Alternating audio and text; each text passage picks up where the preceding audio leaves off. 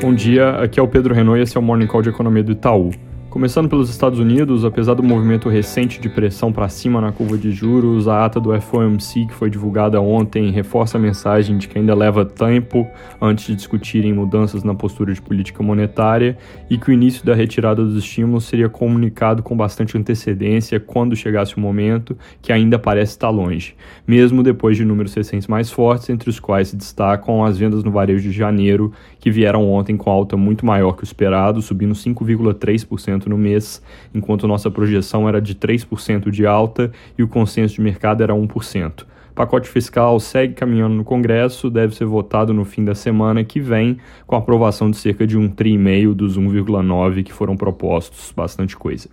Na Europa, o Mário Draghi venceu o voto de confiança no Senado italiano por uma margem bem ampla, e o mesmo deve acontecer hoje na Câmara, consolidando um novo governo que tende a ser bem positivo para o país e possivelmente para a região, ao melhorar a cooperação dentro da zona do euro. Hoje sai a ata da última reunião do ECB às 9h30 não deve trazer grandes novidades. Fora isso, jornais do Reino Unido colocam que o primeiro-ministro Boris Johnson deve anunciar na segunda-feira um plano de reabertura para o país. Passando rápido pela China, acabou o feriado do Ano Novo Lunar, com dados bem fracos de viagem, mas por causa de medidas de precaução do governo, e ao mesmo tempo mostrando robustez no setor de serviços, o que é boa notícia.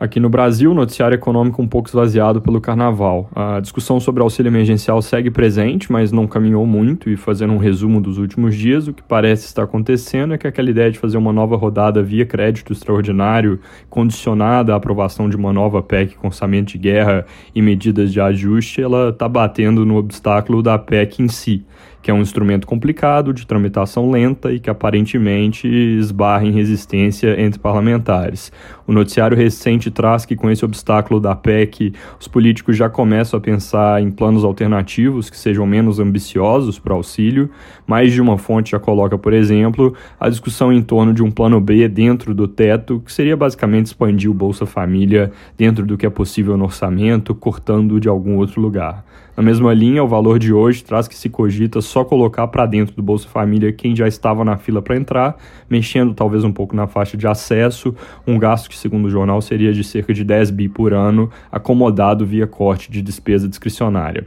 Esses cortes, lembrando, são difíceis de operacionalizar, tanto no gasto discricionário, que já foi muito ajustado nos últimos anos, quanto no obrigatório, que se fosse fácil, poderia ter viabilizado já no ano passado as propostas de Renda Brasil. Logo, o que dá para tirar de conclusão do fluxo recente é que tem crescido a chance dos cenários onde alguma coisa fica pelo meio do caminho. Então, com isso, tem, por exemplo, o cenário ruim, onde só vem gasto fora do teto, mas sem a PEC de contrapartida, mas tem também o nosso cenário base, onde acaba não tendo uma nova rodada de auxílio por causa da dificuldade de consenso para implementar e que, na margem, parece ser o cenário que ganhou alguma probabilidade. Além desse tema, jornais muito focados na prisão do deputado Daniel Silveira, do PSL, depois que ele divulgou uns vídeos com ataques ao STF. Sem entrar muito nos detalhes do caso, é importante notar que a prisão decretada pelo Supremo precisa ser validada na Câmara e isso, portanto, pode ocupar tempo que seria importante para discutir a agenda econômica.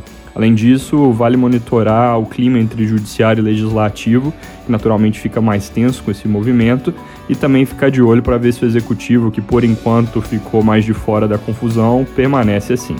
É isso por hoje, bom dia.